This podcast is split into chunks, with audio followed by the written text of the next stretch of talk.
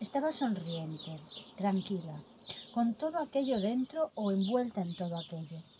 Se vio a sí misma dándose cuenta de que se pintaba los labios frente al espejo del lavabo, haciendo mil equilibrios con el traqueteo del tren. Sus ojos estaban profundamente serenos, con una serenidad que no tenía hacía muchos años. ¿Qué te pasa, Paulina? Lo preguntó suavemente a media voz, dirigiéndose a la imagen suya del espejo. Pero en verdad, materialmente, no le sucedía nada. Alrededor suyo no sucedía absolutamente nada. De nuevo volvió a la ventana y la abrió.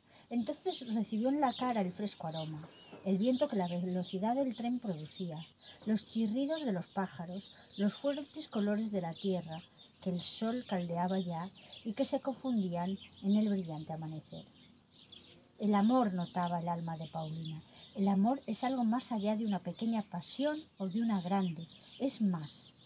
Es lo que traspasa esa pasión, lo que queda en el alma de bueno, si algo queda, cuando el deseo, el dolor, el ansia han pasado.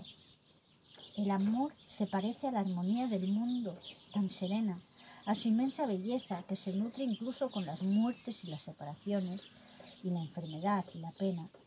El amor es más que esta armonía, es lo que la sostiene. El amor recoge en sí todas las armonías, todas las bellezas, todas las aspiraciones, los sollozos, los gritos de júbilo. El amor dispone la inmensidad del universo, la ordenación de leyes que son matemáticamente las mismas para las estrellas que para los átomos. Esas leyes que en penosos balbuceos a veces descubre el hombre. El amor es Dios, supo Paulina. Dios, esa inmensa hoguera de felicidad y bien en la que nos encontramos, nos colmamos, a la que tendemos, a la que tenemos libertad para ir y vamos si no nos atamos nosotros mismos piedras al cuello.